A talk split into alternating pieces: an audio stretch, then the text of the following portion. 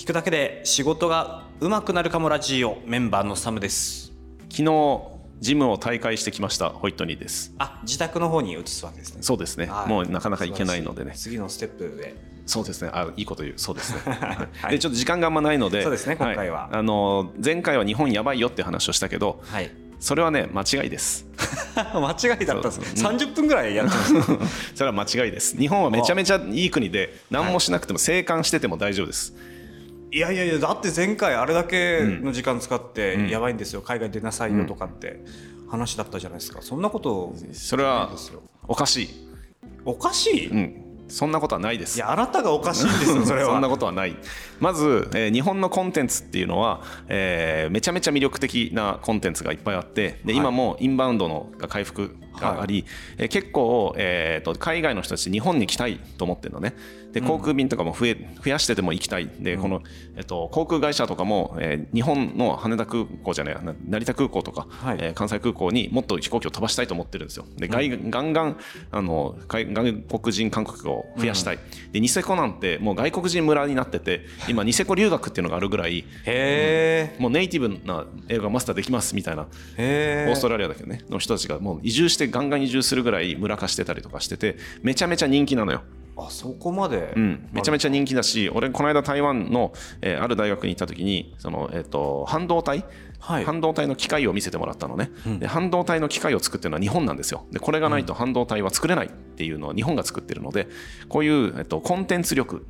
えーこのなんだろう精密機械を作る力っていうのは、もう他に類を見ないものを僕らは持っており、これを欲しがるっていう人たちはめちゃくちゃ多いのね。うんでしかも今円安なので、ガンガン日本に買いに来ます。で日本はセールスのチャンスでガンガン円安になればなるほど僕らはガンガン自分たちのコンテンツを売り込み日本って素晴らしいでしょっていうアピールができるのでこの点は無駄な営業しなくても向こうから勝手にやってくるっていう点では客を探す必要なくなるほど。えーただ技術的に研鑽していけば自分たちのものは売れていくのでそれ売れていったら需要が高まれば、えーもしかしたら僕らはじゃあか金額上げますねっていうことが言えるだろうしでそのターンに今入ってるから日本はもう黙っててもあやっぱり日本って魅力だよねっていうのがやってこれるのね。なるほどお客さんは来ると。お客さん来る。日本欲しい。日本っていいよね。欲しい。っていうのはむちゃくちゃ人気でもしかしたら世界一人気なんじゃないっていうぐらい人気なので、はい。えっと、その点では多分生還しててよしです。何もしなくてもいい。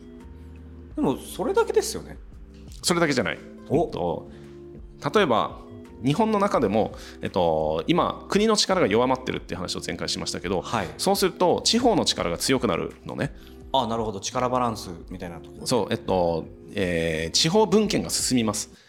ああち各地域ごとで。そうそうそう。中央が弱くなると地方の方でじゃあこれやるぜみたいなのを自分で判断した方がいいよねっていう風になるので、地方分権が進むと個人のチャンスみたいなのも広まってくるのよ。うん。要するにあの大きな課題があるので、えーその政治的にも大きな課題がある、えーとインフレもそうだし、えー人口減少とかもそうだしいろんな課題を持ってくるとどうやって解決しようっていうのをこう中央の、えー、と日本政府側になんか支持を仰ぎますよってコロナの時もそうだけど支持を仰ぎますよって言うと対応が遅いとか、でそれは全国一律の対応を中央も組まなきゃいけないのでえーそれがはまらない地域に関しては辛いことになってしまうみたいなのを、じゃあその地域でなんとか解決しようぜっていう動きが働いてくると、えー個人個人にチャンスが生まれると思うのね、はい。僕はこれができますあれができますっていう声が要はあの行政に届きやすくなるので,、でそれが届きやすくなってくるっていうことは自分のビジネスチャンスも増えるので、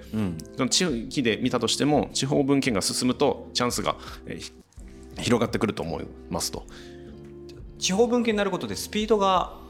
上がる上がる上がるですよね。上がる、うん。フィルターが少なくなって、うん、上がる。でその地方で解決されたノウハウっていうのは他の地方に対してセールスできるし、あと日本は人口減少してるんだけどこれを解決するためには絶対にデジタルなんですよ。デジタル。デジタル化しないといけない。あの人が働くんじゃなくてプログラミングとかロボットとかに働かせないといけないはい。ような社会になるので、えーその時に、えー地方のどこも人口減少だから人手不足になるのね、でそのコンテンツを解決した人たちは、えーそれを他の地方に売ることができるし、日本全体がそうなんだけどこれいずれ中国でもそれが起こります。そしたら日本で培ってきたそのノウハウを中国にまるっと売れるので、だから今日本が抱えてる課題課題っていうのは、えー大なり小なり他の国も抱えることになるので、そのノウハウ解決したノウハウっていうのを海外に売ることができる。あなるほど。で前半で言ったけど、えー日本っていいよねって買い物に来るのね。はい。でそれ人間もそうだし、えー、とサービスもそうだし、その機械もそうだし全てのコンテンツのクオリティが高いのよ、だから日本が、えー人口減少のために人手不足のためにロボット作りましたっていうとみんな欲しいわけさ。うんそれは信頼が伴っているのででお客さんは探さなくても向こうからやってくるっていう状態になっているので、えーやっぱり自分たちのこのチャンスを生かしてそこを研鑽すればただそこにだけ向かっていけば国内にいたとしても、えー全然海外からお客さんは買いに来ると思います。でさらにはい海外に今から行って英語勉強して海外に行ったとして海外の人と一緒に働けないのよ。もう語学力とかで負けちゃうし文化でもう負けちゃう、でそこを無理して、えーこのレベルアップしようぜっていうのは、えー相当タフなことだしできる人もいるかもしれないけどおおむねができません、ならば僕らは日本語が使える日本語でいた方がパフォーマンスは最大限発揮できるじゃん。はいえ仮に、えっと、なんだろうな、え日本を書くみたいな仕事があったとしてそれ日本語で書くか英語で書くかって、え同じクオリティのものを書こうと思ったら、え日本では日本語では10分ぐらいで済むものを英語で書こうと思ったら4時間ぐらいかかるかもしれないわけですよ。それパフォーマンスが全然違うので、自分の力が一番発揮できる国で働いた方がいい。でそれだったら日本語でしょっていう感じなので英語の勉強しましょうではなくて、えー日本の中で、えー自分の持ってるスキルをずっと研鑽してそれを買いに来るお客さんに対してガンガン売っていくっていうシーンに回った方が、えー多分パフォーマンス的にも高いです。だ無理して海外行く必要ないしそのグローバリゼーションも危機だしならばそれはあのそちらに任せといて自分たちのコンテンツがどこでも売れるようにそれは磨いておく必要があると思うすごい。何から何までさっきと真逆っすね、その方が稼げると思う。え？